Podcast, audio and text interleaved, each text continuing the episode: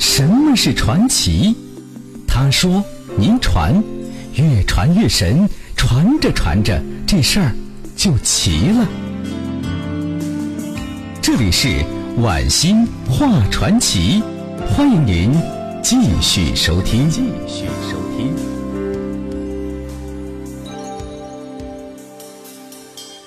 好了，朋友们，欢迎继续收听《晚星画传奇》。今天呢是二零一七年九月九日，是毛泽东主席啊去世整整四十一年。于是啊，我们今天的传奇就说一说跟这个有关的这个日子——九月九日。毛泽东一生啊有九个很神秘的九月九日，咱们说完三个了，现在说第四个，一起来听。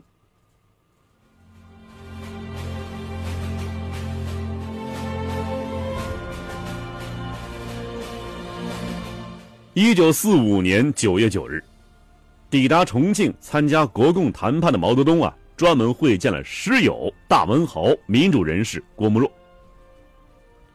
也正是在这一天谈话中，毛泽东说了一句后来人十分熟悉的话：“前途是光明的，道路是曲折的。”而郭沫若呢，这一天呢，送给他的那块产自瑞士的欧米伽手表。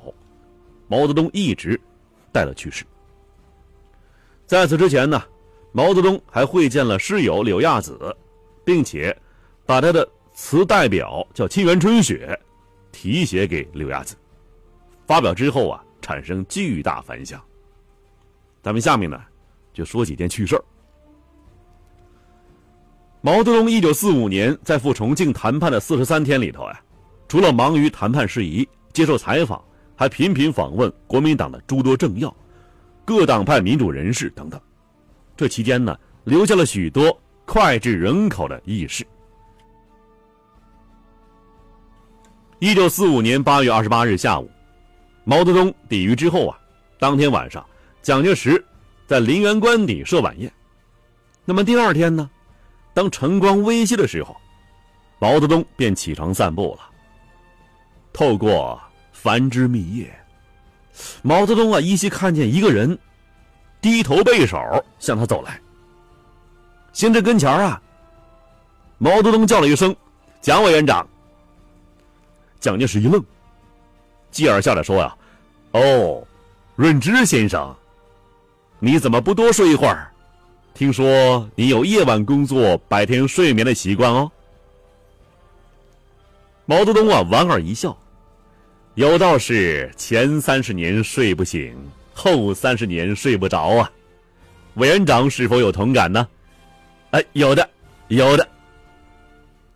这蒋介石啊，一边应付着，一边说啊：“好吧，润之先生，坐下聊聊。”这个呢是毛泽东啊首次邂逅蒋介石。九月三日，毛泽东又行出访。本打算呢造访国民政府监察院院长于右任，但又听说呀蒋介石在于右任处，于是决定先行拜访居于左近的考试院院长戴季陶。从大宅出来之后啊，毛泽东再到于处，突然见前面的有人来了，走近一看，又是蒋介石。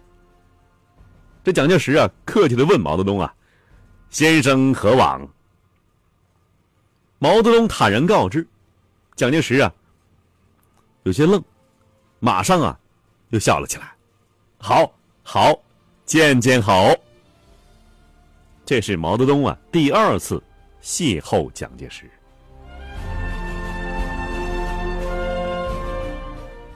一九四五年九月十二日，毛泽东在重庆见到了阔别二十几年的老朋友。九三学社的创建人许德衡及其夫人劳军展。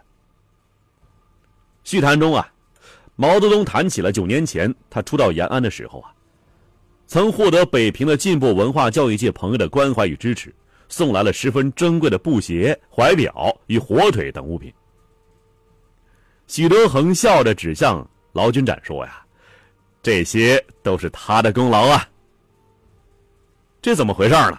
原来呀，那是一九三六年深秋，中共地下工作者徐冰夫妇来访，谈及延安物资供应十分困难，领导人呢连只怀表也没有。劳军展当即决定，拿出积蓄的三百元钱，买了十二块怀表，三十双布鞋，包妥之后，便交由徐冰夫妇带去延安。毛泽东得知之后啊，深为感动，随即风趣的对作陪的周恩来说呀：“现在补张收条吧。”一席话呀，顿时席间一阵欢笑。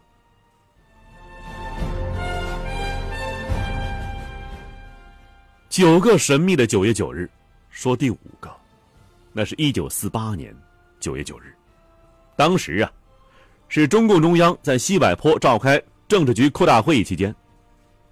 毛泽东等人决定发动辽沈、淮海、平津三大战役，进行大规模歼灭战。伟大的人民解放战争啊，在毛泽东和他的战友领导下取得了重大进展。从一九四八年下半年起，进入战略决战阶段。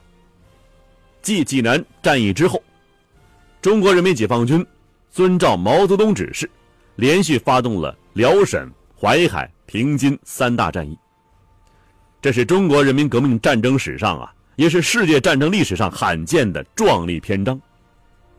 这场气势磅礴的大决战，生动地体现出毛泽东作为卓越的军事家、高瞻远瞩、全局在胸的战略眼光和多谋善断的伟大战略。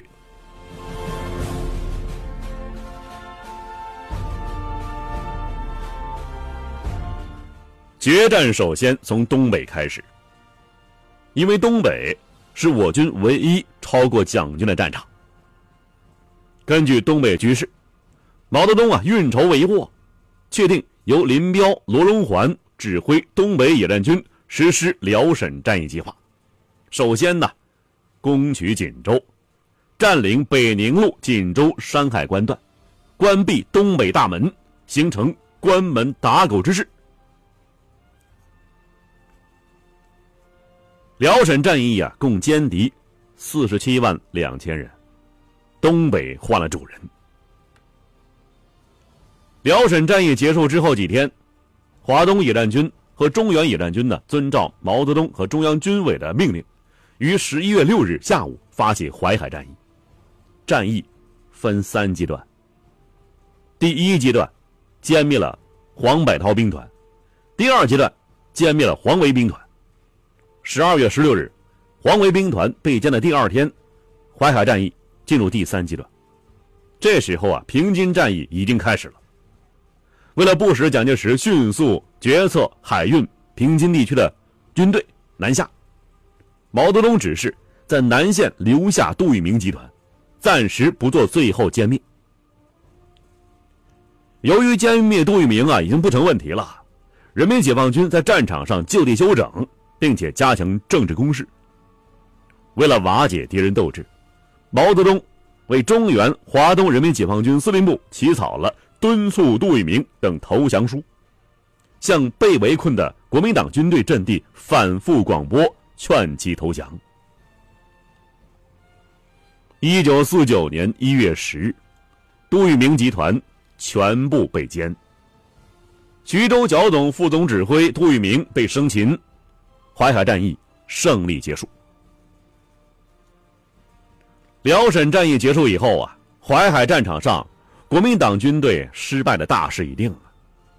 华北战场上，据守平津的傅作义部，屡遭人民解放军的沉重打击之后，又失去了南北两面依托，军心动荡，孤立无援，已经到了山穷水尽地步了，随时都有逃跑的可能。但是，不管跑到哪儿。对迅速实现全国解放都是不利的。中共中央决定啊，抓住战机，将其就地予以歼灭，以加速国民党政权在全国的总崩溃。因此呢，毛泽东决定马上发动平津战役，击垮华北傅作义集团。针对傅作义集团的情况啊，中共中央决定，东北野战军和华北野战军。加一块一百五十万兵力，共同投入到平津战役中。由林彪、罗荣桓、聂荣臻三个人组成总前委，负责具体指挥。为了争取天津守敌陈昌杰投降啊，我平津前线啊，进行了多次劝降，仍未成功。一月十四日上午十点钟发起强攻，到十五日十五时止，解放天津。天津战役胜利结束，就警告了傅作义啊，誓死抵抗，只有死路一条。天津解放加速了北平的和谈进程。而这时候呢，在军事打击的配合下，中共中央展开了争取傅作义和平起义的工作。经过多次谈判，傅作义接受了毛泽东提出的八项和平条件。一九四九年一月三十一日，人民解放军进驻北平城内。谈判的成功，北平的和平解放，使这个文化古都得到了完整保存，促使国民党军队日益瓦解。大大加速了全国解放的进程。自一九四八年下半年以来呀，国共两党经过辽沈、淮海、平津三大战役的决战，人民解放军在北起松花江、南抵长江的广大土地上，前后经过一百四十二天的连续作战，消灭国民党军队一百七十三个师，共一百五十四万人。三大战役的胜利。给了蒋介石反动统治以毁灭性的打击，蒋介石的反动统治啊，这个基础从根本上瓦解了。在三大战役期间，毛泽东经常啊不顾疲劳，彻夜不眠的工作。在他屋里那张旧写字台上，为前线起草的指示电文多达一百九十份之多，付出了极大心血。对此呢。周恩来曾经感慨道：“毛泽东在世界上最小的司令部里，指挥了规模最大的革命战争。”五十五岁的毛泽东啊，身体强健，满头黑发。三大战役结束，毛泽东终于可以轻松一下了。警卫员李银桥给他呀梳头。毛泽东啊喜欢梳头，他说这样呢可以促进血液循环。消除疲劳是一种很好的按摩。忽然呢，李银桥发现一根白发。哎呀，主席，你有白头发了。哦。毛泽东啊，轻轻的呵了一声，看着警卫员拔下的白发，风趣的说：“呀，白了一根头发，胜了三大战役，值得。”